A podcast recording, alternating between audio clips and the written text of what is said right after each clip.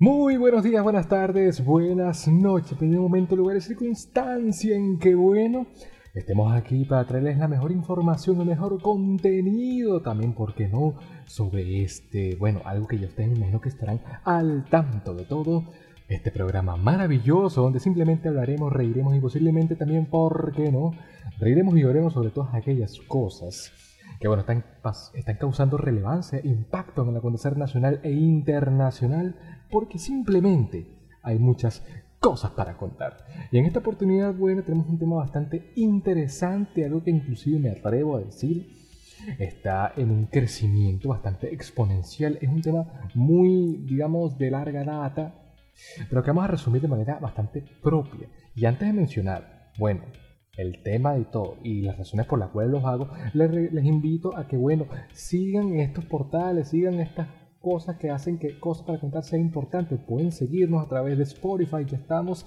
Google Podcast, también en Anchor, todas estas cosas para contar. También estamos en iBox, cosas para contar y por supuesto pueden hallarlo fácilmente en YouTube, cosas para contar también. Pero bueno, la razón sobre esto es que Oye, mucha más gente seguirá ya leyendo el título del vídeo. Es que bueno, nada, ¿por qué tú estás hablando de este tipo de cosas? ¿Con qué cara vienes tú a narrarme estas, estas cuestiones? Lo que yo le digo de manera sana, de manera pausada y muy profesional es que este tema es algo que nos atañe, aunque no lo parezca, a todo el mundo porque no solo va a afectar a la sociedad estadounidense, sino que las repercusiones se van a ver ampliamente en lo que es la sociedad internacional. Y también porque nosotros como Venezuela, en el caso yo mío particular, jugamos un rol fundamental para el desarrollo de todo este evento. Así que yo desde mi punto de vista, con la investigación que he hecho gracias a mi equipo de producción y demás, les expongo a través de este episodio lo que está ocurriendo hoy en día en Estados Unidos y también, bueno, mi opinión personal con respecto a todo este tipo de cosas.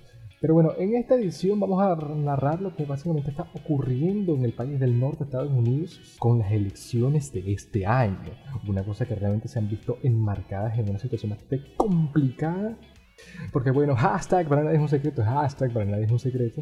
La pandemia del COVID-19 arrasó de tal forma en todo el continente latinoamericano y también el europeo, asiático, en definitiva, en todo el globo terráqueo, que nos ha dejado un mal sabor de boca en lo que sería nuestras actitudes, nuestro ámbito laboral, el aspecto económico y social, inclusive también, ¿por qué no?, el aspecto psicológico cosa por lo que no se puede tapar el sol con un dedo, en que el tema de la pandemia, el COVID-19, influye bastante fuerte en estas elecciones que se van a dar el 6 de noviembre en Estados Unidos. Porque por lo menos al momento que se está grabando este podcast, faltando tres semanas para que se lleven a cabo las elecciones presidenciales de este año, el actor líder de la Casa Blanca, el señor Donald Trump, el señor Catire, el que ahorita gobierna y está haciendo tendencia en la red social Twitter, buscará la reelección ante el ex, el ex vicepresidente de la Unión Americana y ahora candidato demócrata a la presidencia, el señor Joe Biden.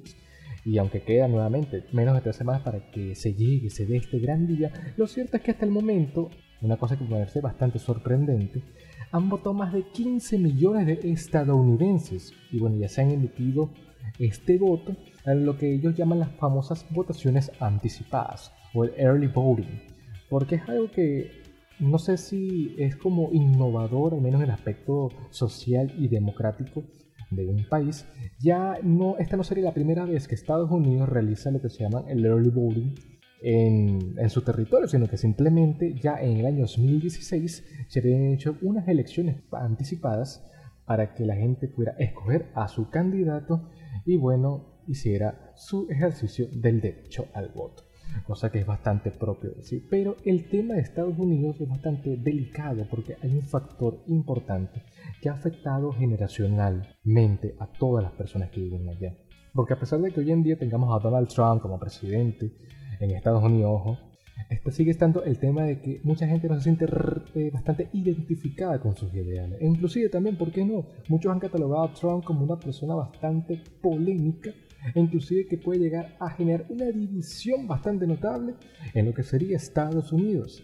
Cosa que, bueno, yo tengo mis sentimientos encontrados sobre el mismo, pero también hay un factor importante que es que Estados Unidos ha presenciado ciertas o ciertos números bastante positivos en materia de economía.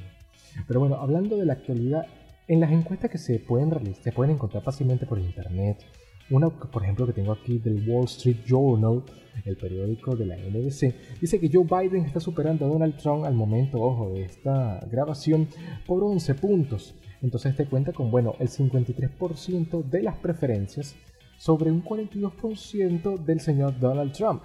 Pese a la ventaja que tiene, bueno, Biden sobre el presidente actual, es necesario tener en cuenta que, bueno, el líder republicano ha demostrado cierta recuperación, porque bueno, las encuestas anteriores posicionaban 14 puntos por debajo de Joe Biden, porque también hay un factor interesante. A Donald Trump, a su esposa Melania Trump y creo que ahorita se ha dado también a su hijo menor, el hijo menor de Donald Trump, estuvieron contagiados de COVID-19. Algo que la gente diría, no, pero ¿cómo es posible? Al Catire le dio COVID-19. Bueno, sí, este virus no afecta o mejor dicho, afecta a cualquiera, no solamente a nosotros, también afecta a la gente de poder. Entonces, bueno, sorprendentemente el señor Trump eh, se recuperó bastante rápido lo que sería esta enfermedad. Y bueno, dice que ahorita Joe Biden está viendo como que, coño, vamos, esperemos que este señor no le dé el virus y todas aquellas cosas. Y está esa situación bastante fuerte allá. Pero bueno, retomando el tema de lo que sería esta votación anticipada, son alrededor de 20 los estados que han comenzado la votación, pero sin embargo es necesario tener en cuenta que no todos los estados eh, admiten este proceso, porque, estoy, porque recordemos, Estados Unidos es un país federal que cada representante, cada estado, cada jurisdicción tiene su propia autonomía, a diferencia de nosotros como Venezuela, que el presidente puede ejercer sus funciones a las gobernaciones y alcaldías. Entonces, bueno, en varios estados se fueron realizando este proceso de, lo que sería elecciones anticipadas. Y empezó, por ejemplo, en el día 18 de septiembre en, en las zonas de Dakota del Sur y Wyoming algo bastante interesante. Y se fue extendiendo el, el, 19 de septiembre en New Jersey, el 21 en Michigan y por ejemplo el 5 de octubre ha llegado a California, Iowa, Montana y Nebraska. Y por ejemplo, a la fecha que se está subiendo este podcast, el día de hoy, ¿no? Se está haciendo el ejercicio. Ustedes están escuchando esto en Estados Unidos. Se está abriendo la opción a, voto anticipado en Alaska, Arkansas, Florida, Idaho y Dakota del Norte. Cosa que es bastante interesante porque como que se crea una estrategia en donde dependiendo de los avales que den los gobernadores, los alcaldes de las ciudades, se va dando este, este proceso de elecciones anticipadas.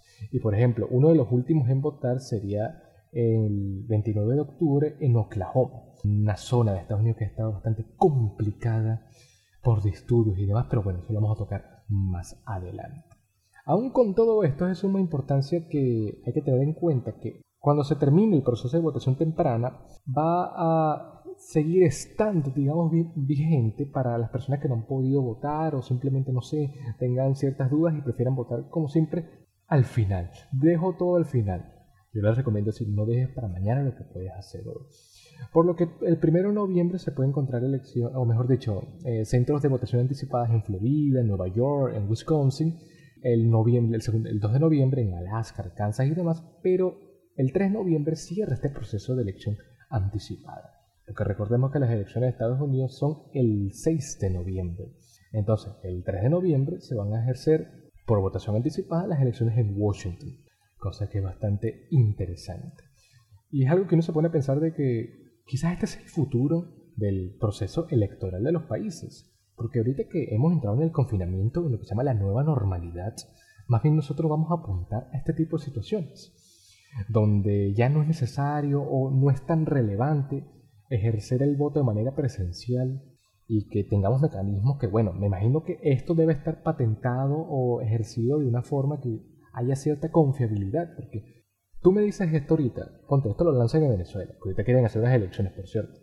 Eh, tienen el episodio de En Tierra de Nadie, vale que la publicidad. Se hacen unas elecciones en Venezuela y bueno, se ejerce este tipo de mecanismos.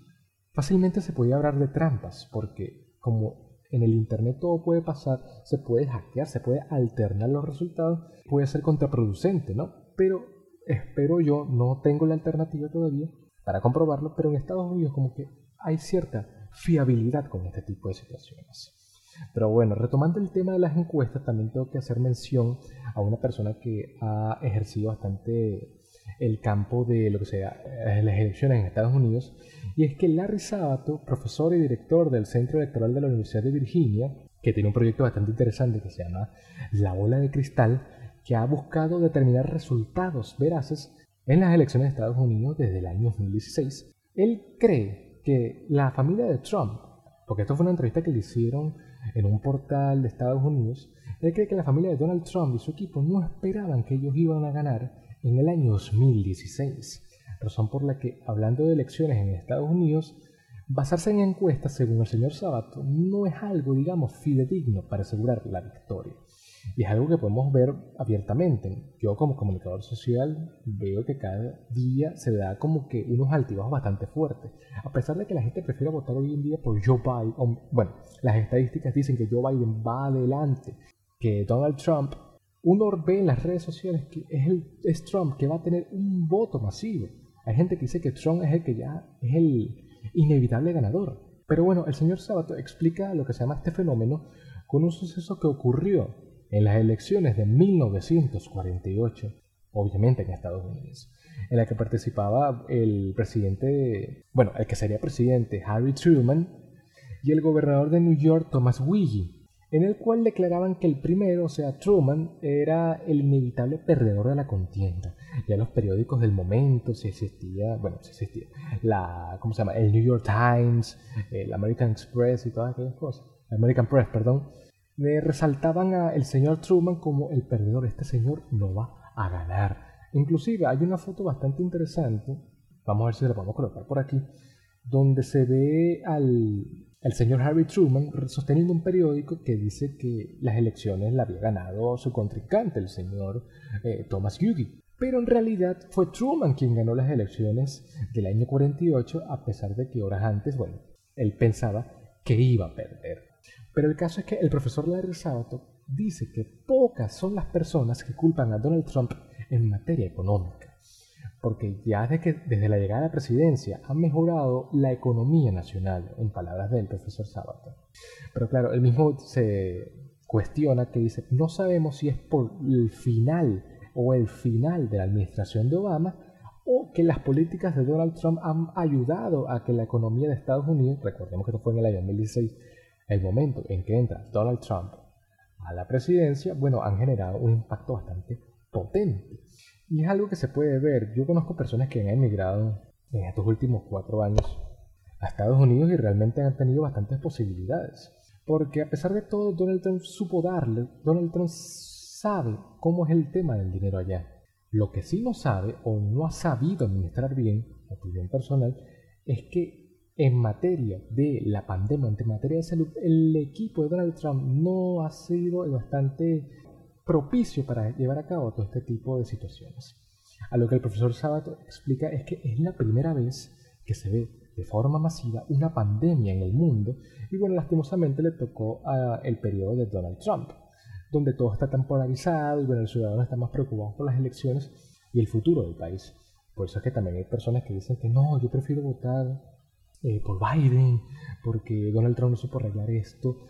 Y también es que, bueno, cada quien peca por su por sus acciones. Donald Trump es como una persona que opina mucho en Twitter, es muy polémico y ha generado muchas controversias con respecto a su contrincante. En lo que serían estos debates presidenciales que se iniciaron hace unos, unas semanas, pudimos observar el, el, primer debate presidencial que Donald Trump, bueno, se le pasaba, digamos, insultando a su contrincante Joe Biden porque, claro, no ha ejercido ningún eh, cargo el, este Biden en, en, lo que sería el gobierno actual, pero Donald Trump le decía, tú no sabrías cómo hacer frente a esta pandemia. Más bien nosotros hemos sacado más de lo que podemos para poder solventar esta situación. O sea que, bueno, puede ser verdad. A pesar de que Estados Unidos tiene más de 100 millones, de 100 mil, perdón, 100 mil personas que han fallecido por la enfermedad y, coño, es un número que es bastante propicio y más de 5 millones de personas contagiadas. No podemos tapar el sol con un dedo. Estados Unidos es un país tan importante a nivel estratégico, geopolítico, que a pesar de que se hayan cerrado las fronteras y los aeropuertos, la movilidad es bastante notable. Allá hay cualquier cantidad de personas, no solamente americanos. Hay venezolanos, hay eh, argentinos, hay personas de todas las áreas del mundo. Entonces el caso es que el profesor Sabato argumenta que era posible establecer un plan de acción más eficaz en Estados Unidos sobre la pandemia. Obviamente, claro, él lo dice con más base porque hay ciertos altibajos que realizó la administración Trump. Y esta es la razón por la que la pandemia es uno de los puntos donde flaquea el presidente actual, ya que se igualó la crisis con los números de desempleados de la Gran Depresión de los años 20. Porque, obviamente, el sector más afectado de todo esto ha sido el de las aerolíneas. He leído un reportaje allí, no recuerdo la cifra exacta, pero las pérdidas son tan, pero tan, pero tan abismales que han tenido que solventar la situación despidiendo o creando unas renuncias con unos plazos económicos, por decir, a los empleados porque no se están utilizando las aerolíneas. La gente está perdiendo dinero en materia de, aerolíneas, aviones y viajes hacia otros territorios. Entonces es algo que realmente hay que ponerle un ojo importante. Entonces, bueno, la economía está ahorita bastante complicada, los que tienen sus ahorros están como que aguantando ahí pero es cierto que el tema de la pandemia también incidió en que hubiera unas, una incertidumbre bastante potente en todo Estados Unidos, que también se ve en el mundo actual. Lo hablaba en el episodio que hice referencia hace poco, en Tierra de Nadie, cómo ha afectado el sistema de la, de la COVID-19 a Venezuela en particular y cómo lo están llevando a cabo. Pero es algo que también hay que buscar la manera de cómo atajar. Ahorita, faltando tres semanas para que se lleven a cabo las elecciones de Estados Unidos, sigue ese problema. Porque aun cuando vaya a ganar Donald Trump o vaya a ganar Joe Biden, hay un, asunto de fondo que quisiera exponerles hoy en día. Lo que llaman el bipartidismo entre demócratas y republicanos es algo que para algunos o para otros ha generado los mejores y también, ¿por qué no, los peores momentos de Estados Unidos. Porque este vaivén de, de que no vienes tú, y después viene el otro, después no sé qué, ha generado que, bueno, Estados Unidos creciera económicamente, pero al momento que llegue una persona con ideas polémicas como el señor Donald Trump, la cosa se vuelva loca. esto se va a descontrolar, tal cual el meme, ¿no? Entonces, bueno, queremos hacerle relevancia a lo que sería un proyecto económico que se llevó a cabo por el sociólogo francés Maurice Duverger, que se llama la Ley Duverger que se publicó en el año 51 en el libro Partidos Políticos, en el que dice que el sistema de votación de un país es el factor determinante en si resulta bipartidista o multipartidista. En Venezuela, por ejemplo, en la actualidad podemos hablar que somos un país eh, multipartidista, a pesar de que, bueno, los que ganan casi siempre son los mismos, pero bueno, ese es otro factor. En Estados Unidos es bastante notable la opción o la tendencia al bipartidismo en si eres demócrata o si eres republicano. Y siempre está como ese vaivén. Yo recuerdo, por ejemplo, desde que tengo uso de razón, al momento que yo nací, por ejemplo, estaba un demócrata, estaba Bill Clinton. Después llegó Bush, repitió. Nuevamente tuvo dos periodos de Bush, llegó Obama en 2008, hubo dos periodos de Obama y hoy en día está Donald Trump, desde el año 2016. Por eso yo pienso creer que Donald Trump puede ganar, claro, una de las razones, que lo voy a explicar más adelante, Donald Trump puede ganar porque también está como que esa tendencia de que esa reelección se tiene que dar. Y también es que, es que mucha gente confía en Donald Trump. Pero volviendo a la ley de Duberger, dice que la votación mayoritaria y de una sola vuelta tiende al dualismo de partidos. Es decir, que el bipartidismo va a ser una norma en los casos en que, bueno, para ganar el proceso electoral basta con obtener el mayor número de votos lo que se conoce como votación de mayoría simple o relativa, ¿no? Este sistema se diferencia de, bueno, lo que prevén una segunda vuelta entre candidatos más votados, sin ninguno supera el umbral de la mayoría cualificada. Por ejemplo, el 50% más uno, como sucede en países como Bolivia, en la Asamblea, por ejemplo, en Venezuela, o el 40% con 10 puntos de diferencia. En resumen, el que tenga la mayoría de votos puede hacerse a cargo de lo que serían las elecciones en Estados Unidos. O mejor dicho, hacerse notar plena y abiertamente. Por lo que Estados Unidos la elección presidencial es, digamos, indirecta. A pesar de que en Venezuela, por ejemplo, nosotros votamos directamente por el presidente, por el gobernador, por la alcaldía, por también los diputados que van a representar la Asamblea, el Congreso, el voto de los ciudadanos americanos sirve para conformar el colegio electoral, que bueno, es el ente encargado para elegir al presidente. Los ciudadanos estadounidenses no votan directamente por, el, por Donald Trump. Ellos votan por un grupo de personas, lo que llaman como los magistrados, no sé, los, los senadores, y bueno, que efectivamente a diferencia de nosotros que votamos directamente, nosotros votamos por republicanos o demócratas. Los Estados Unidos, obviamente, ya me enredé aquí hablando. Los estadounidenses votan por republicanos o demócratas. Y dependiendo del número que genere en las zonas, por ejemplo, se generaron mayoría absoluta, mayoría en Nueva York de los demócratas. Ya es la victoria del Partido Demócrata en Nueva York. Y también viceversa. En Wisconsin, por ejemplo, gana Donald Trump. Donald Trump es el ganador absoluto de esa zona. No soy el mejor para hablar de estos temas. Pero el, punto es que cada estado de Estados Unidos elija un cierto número de los 568 miembros que conforman el colegio electoral. Para ganar la presidencia, a esto es lo que voy, deben reunirse 270 de esos votos electorales.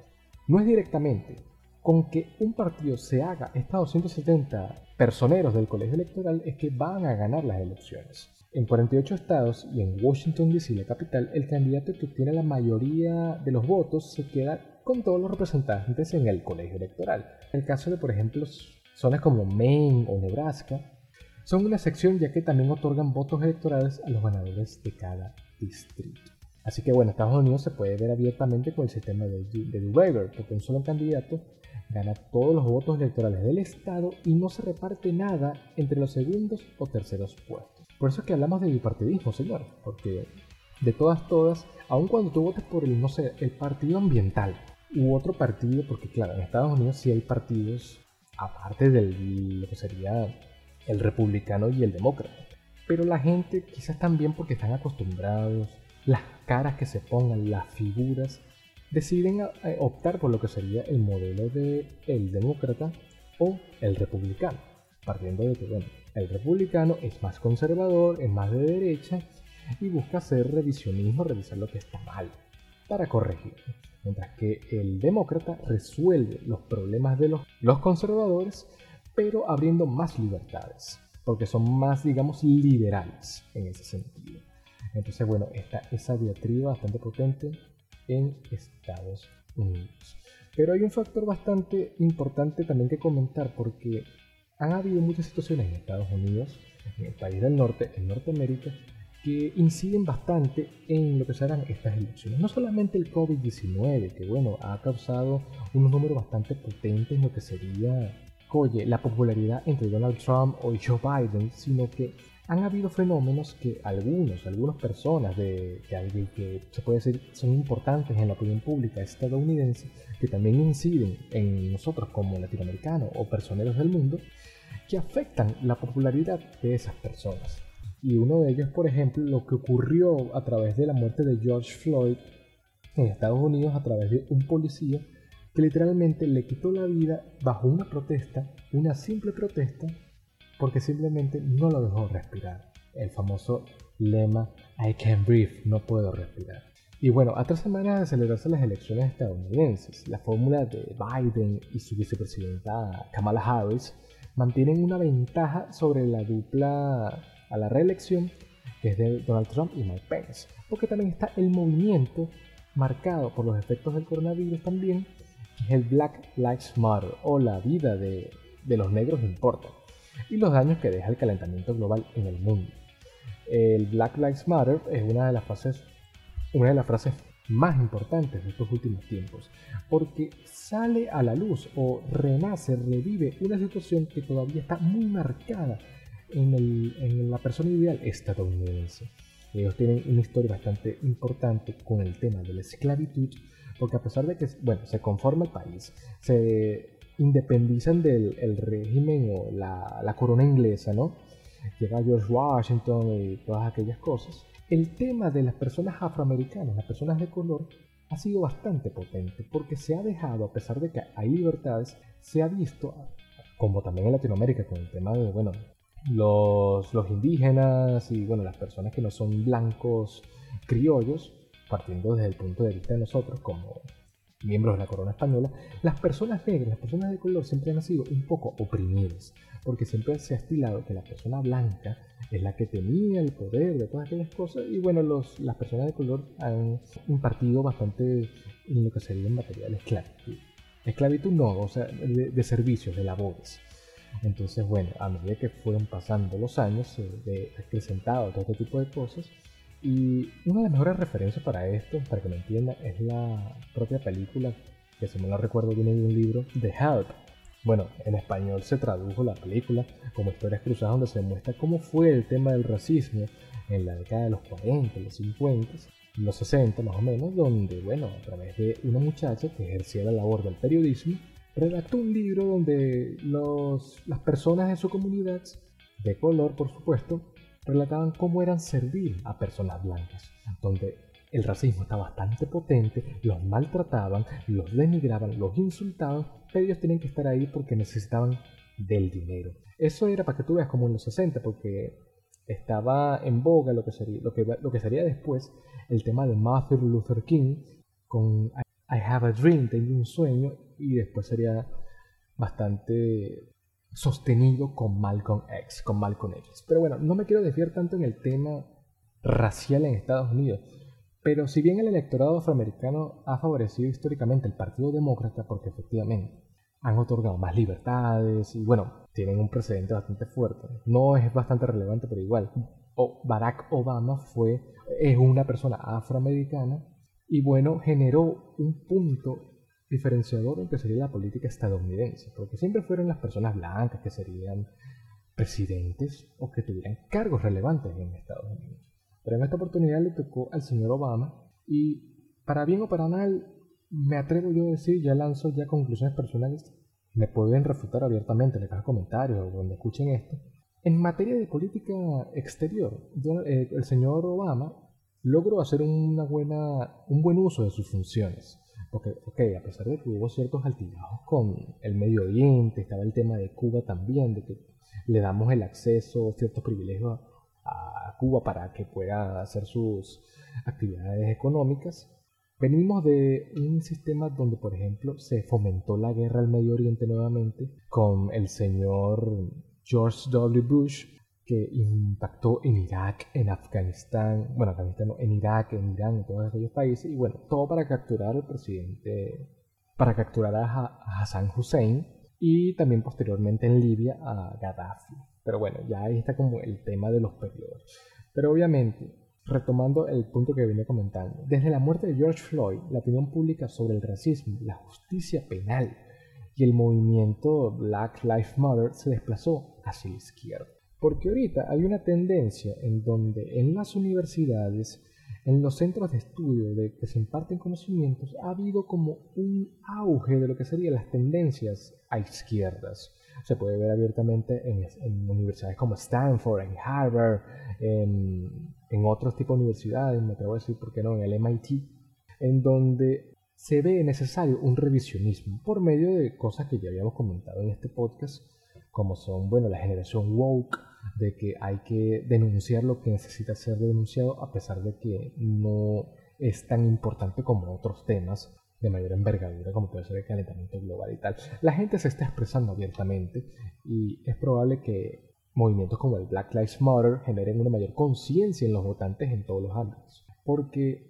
a pesar de todo, de la historia, la historiografía de Estados Unidos, las personas de color son vecinos de las que no son de color. Son, o sea, para que me entiendan la situación, son sus propios compatriotas, son sus propios vecinos. Y, obviamente, debido a las políticas que ha llevado Donald Trump en materia social, en donde se enaltece a las personas netamente estadounidenses, que bueno, lo que llaman la American Deep, que son ese señor que uno ve en las películas, ese señor gordo, eh, de camisa raya, hace caso un short, que vive en, en Michigan, esa es la persona que representa abiertamente, o una de las pocas personas, porque en Estados Unidos es más diverso, que representa la América profunda.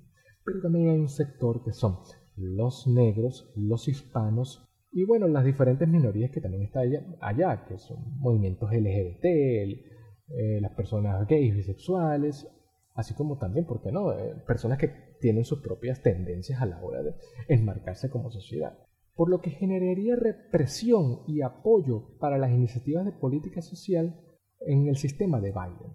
Porque claro, el Partido Demócrata siempre va más afincado a, hacerle frente a esta situación de, de racismo, de injusticias hacia minorías, Pero también hay un precedente bastante importante que afecta todo este tipo de entramados.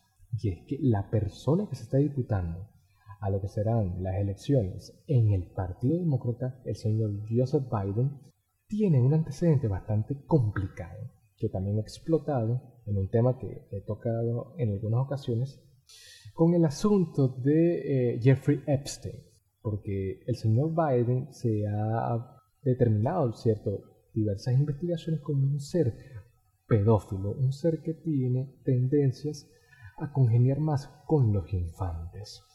Y por lo menos han habido videos bastante fuertes y perturbadores donde se ve en los cargos que ocupó el gobierno de Obama, el señor Biden, inclusive otros más atrás cuando fue creciendo su carrera política, en donde había menores de edad, entonces él los trataba de una forma, bueno, bastante particular. Pero bueno, es una cosa que también, ahorita también por la generación woke y de esta generación de cristal que lo llaman también, la American Deal, la estadounidense de fondo, no lo ve con buenos ojos. Me atrevo a decir que el Partido Demócrata no ha tenido una buena, unas buenas primarias para poder ejercer en Estados Unidos, porque no podemos tapar el sol con un dedo. Estados Unidos es un país que siempre ha estado en tendencias hacia el centro, inclusive también al centro derecha, y con que tuvieses en la contienda, ya retomando un poco más el, aspecto de las primarias, a Hillary Clinton otra vez, que bueno, tiene como unos ciertos rollos allí importantes, ya es más de centro, aun cuando tiene, la han catalogado como una persona inclusive esquizofrénica o loca, es lo que dice la gente, no yo. Eh, Joe Biden, que bueno, ahorita tiene un, gran peso encima suyo porque lo catalogan de socialista, de comunista. Ya lo vamos a tocar. Y también un señor también de edad que se llama Bernie Sanders, que eh, lo han catalogado abiertamente como comunista, como socialista, que aprueba misiones como por ejemplo el legado bastante divertido de, en que se llevó a cabo en Venezuela, del chavismo. Entonces, bueno, eso no cuaja en Estados Unidos. Entonces hay un profesor que se llama Lorenzo Morris, que es presidente, profesor de ciencias políticas de la Universidad de Howard en Washington, D.C., que dice que es probable que se encuentre una fuerte resistencia estatal y local, además de la posible oposición del Congreso, a lo que sería el movimiento que está llevando a cabo Donald Trump, porque efectivamente la juventud como que está llevándose ciertos vestigios de la izquierda para fomentar estos sistemas liberales. Y ojo, yo no estoy tirándole toda la leña a lo que sería el, Partido Demócrata. Efectivamente, el Partido Demócrata hay cosas que realmente son eh, rescatables. Pero hay una tendencia bastante fuerte también por las políticas que se han llevado y que Donald Trump siempre ha tenido como esa tendencia de hacer que América sea grande a pesar de lo que, de lo que vaya a ocurrir. En donde solamente el americano disfrute de todo lo que conlleva ser ciudadano de Estados Unidos. Mientras que, bueno, también los latinos afrodescendientes y las diversas comunidades minoritarias se ven un poco opacados, porque también está el tema, yo como venezolano lo expreso, el tema del trabajo allá.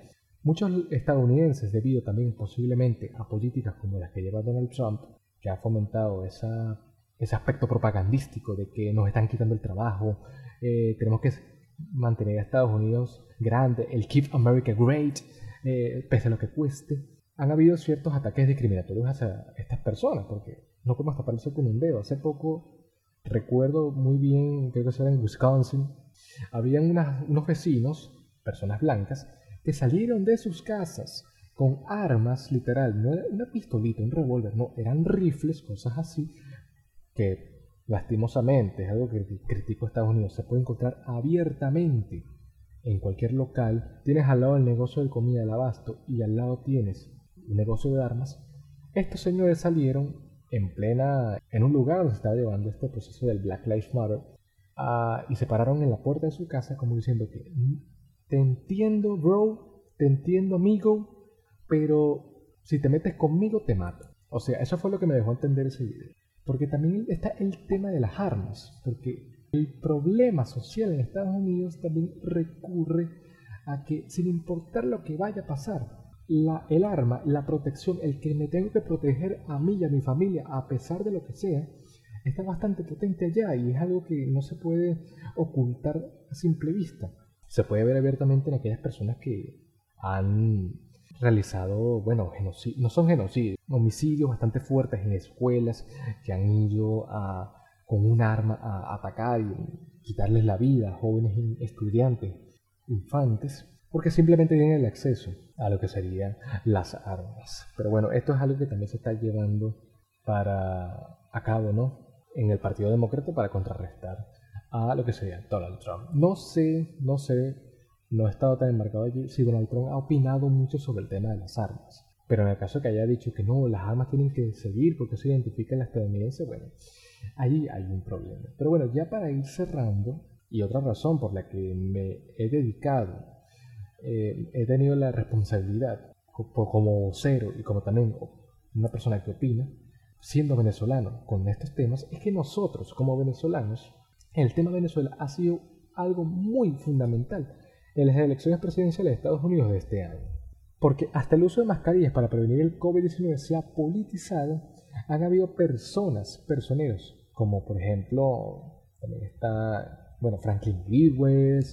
personas como, bueno, comediantes como George Harris, eh, personas que están ahorita en Estados Unidos, que son de la opinión pública venezolana, inclusive, la, inclusive Lila Morillo, que le cantó a Donald Trump el himno nacional, si no lo recuerdo, de Venezuela, expresándole su apoyo rotundo al movimiento de Donald Trump. Porque unas manos descorren la bandera estadounidense como si fuera una cortina y al fondo se forma el tricolor nacional venezolano, así como la, frase Keep America Great, lo que ya había mencionado, mantengan a grande Estados Unidos, por parte de las Morillo, es una de las pocas razones por la cual los venezolanos, y me atrevo a decir la comunidad latinoamericana, da cierto respaldo a Donald Trump, porque también está el tema propagandístico de este señor.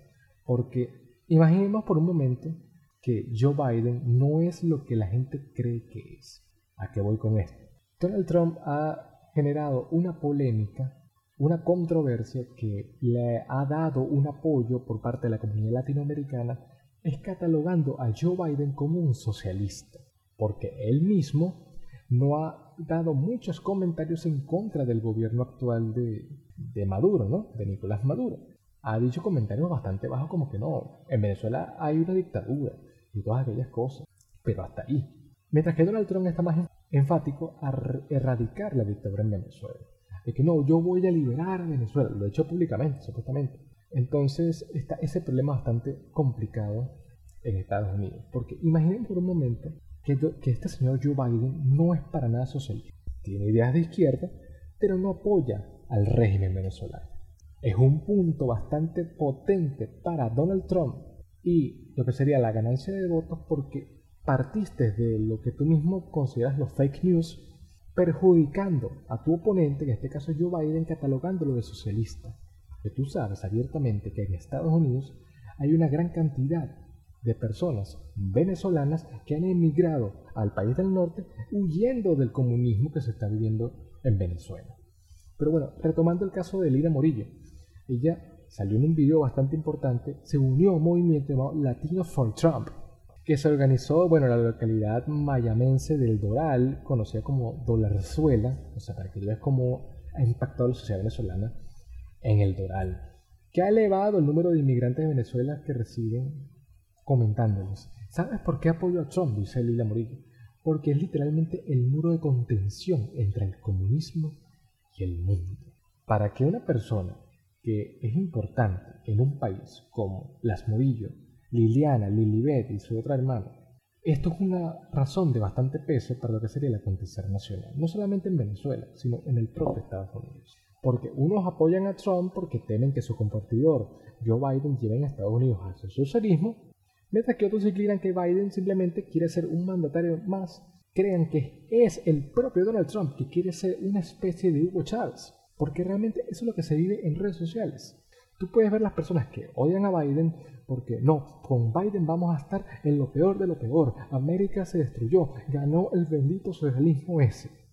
Pero también están las personas que odian a Trump porque no, si Donald Trump gana, él va a ser el populista que después no va a querer salir más nunca del poder y va a crear una enmienda, una cosa que va a fomentar la reelección indefinida. Adivinen qué país hizo eso.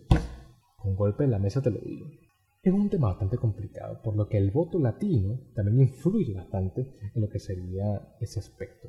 Pero un mismo reportaje de la BBC, ojo, aquí no me meto, yo no soy ciudadano americano para opinar así abiertamente. Un reportaje de la BBC dice que Biden no es socialista, pero sí tiene posiciones políticas consideradas como centristas. Yo derroté a los socialistas, así es como obtuve la candidatura. Todo eso en inglés. Dijo una vez Joe Biden en una entrevista que hacía referencia a su rival más directo, Bernie Sanders, que sí se catalogaba como una persona socialista. Y bueno, hablando de Sanders, la participación de este personero en la campaña presidencial de 2016, cuando todo el mundo le iba a gira de Clinton, tal cual la gente va por un equipo deportivo, facilitó que se iniciara un debate público en Estados Unidos sobre el tema del socialismo, porque es algo que no se puede tapar el sol con un dedo, hasta nadie es un secreto. Estados Unidos tiene un factor bastante potente en lo que serían los aspectos políticos o ideológicos. Estados Unidos repudia al socialismo, pero hay gente que quiere entrar en ese modelo, porque ya está tan marcada lo que serían las ideas de derecha, las ideas de centro inclusive, que hay gente que quiere ver algo nuevo. Yo me atrevo a decirles que no es preferible agarrar una izquierda. No sé si Estados Unidos está capacitado de realizar una izquierda bastante funcional como los países escandinavos, por ejemplo. Pero esas son cuestiones que están ahorita en boga en el acontecer internacional, más o menos de Estados Unidos. Porque por lo menos el tema de Sanders, él fue muy popular entre millennials porque efectivamente conectó con esos ideales que están germinando en Harvard, en, en Princeton, en esas universidades que decían que Estados Unidos puede ir bien con sistemas socialistas o con sistemas abiertamente de izquierda. Ahí no puedo opinar nada porque, bueno, no han habido postulados bastante potentes sobre ese caso. Pero es cierto que Donald Trump ha hecho como una cacería de brujas con Joe Biden con respecto a su aspecto ideológico. Y también está el factor de que, bueno, no solo Biden puede catalogarse como un ser pedófilo, un ser izquierdoso, sino que también ha generado una controversia porque Joe Biden dice, Donald Trump, no estás capacitado para hacer esto, tú eres una persona ya mayor, tú deberías en tu casa porque se han visto videos donde se ve al, candidato del Partido Demócrata, Joe Biden, enredándose al hablar, que se le olvidan ciertas referencias. Entonces, bueno, está bastante complicado. Yo me atrevo a decir que, ya para cerrar esta primera parte, ya lo voy a explicar porque esta primera parte de cosas para contar, que con la llegada de Donald Trump, y bueno, lo que sea el final de la era Obama, Estados Unidos ya sentó las bases de que cualquier persona puede llegar a la presidencia de ese país, aún con un poder de convencimiento bastante brutal y aun cuando tú no seas el más capacitado, tú puedes ejercer una función bastante relevante en un país, y más como Estados Unidos, porque ¿quién es Donald Trump, señores?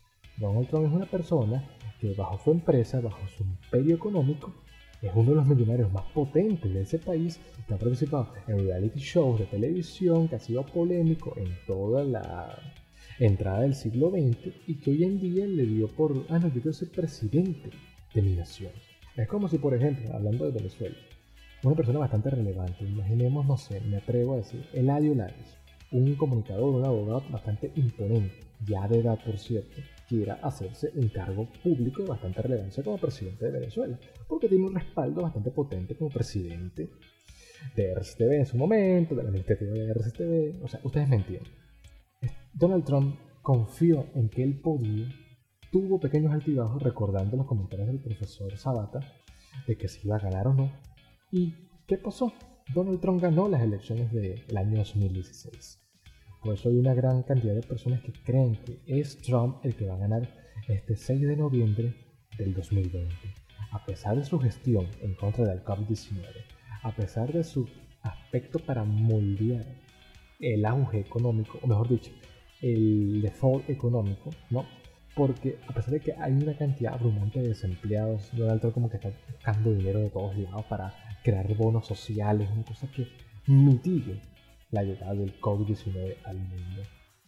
Entonces, bueno, este como que sería una reflexión, les invito a ustedes en la caja de comentarios, en las redes sociales, rafa.mc3 en Instagram, mc3 rafa en Twitter, a que se pongan a pensar ¿Qué es lo más rescatable de esta contienda entre republicanos y demócratas?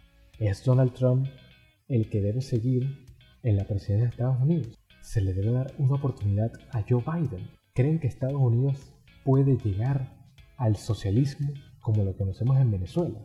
Es algo que hay que echarle bastante a la cabeza. Pero bueno, este sería el final de cosas para contar. Recuerden que estamos todos los lunes. A pesar de que, bueno, hay gente que yo digo no quiere que esto se difunda, impidiendo el libre acceso, la difusión de este medio, trataremos de llegarles todos los lunes un episodio de este podcast maravilloso donde comentaremos aspectos importantes de la comunidad nacional e internacional, porque simplemente hay muchas cosas para contar. Y yo creo que este sería un buen momento para mencionar que esta será la primera parte. Me atrevo, me propongo, lo digo abiertamente, a después de las elecciones traerles una segunda entrega de esto que ocurrió en Estados Unidos, pero esta vez más enfocado a una persona experta que viva allá, que nos comente cómo fue el proceso. No lo traje en esta oportunidad porque había ciertos altibajos con respecto al tiempo, la coordinación del mismo, pero creo que esta es tela que hay para tallar o tela para cortar. Me pueden seguir en Instagram arroba rafa.mc3, también en Twitter mc3rafa y recuerden que estamos abiertamente en Spotify, Google Podcast, Anchor, Apple Podcast todavía no, pero bueno, vamos a intentar hacer todo lo posible para que esto se difunda de manera genial. Cosas para contar en esas plataformas. Y por supuesto en iBox, cosas para contar. Y la cuenta de YouTube famosa, cosas para contar también. Les invito a que, bueno, recuerden todo este tipo de cosas. Espero que les haya gustado esta entrega y que nos encontremos nuevamente en lo que será después de estas elecciones de Estados Unidos. Y recuerden que a pesar de todo, uno siempre salir bien parado. Esperemos que nuestros amigos de Estados Unidos, y si tú estás escuchando este podcast en Estados Unidos, encuentres algo en que pensar y que te pueda cambiar este episodio de cosas para contar. Entonces, bueno, esto fue hoy y que tengan un feliz día. Hasta luego.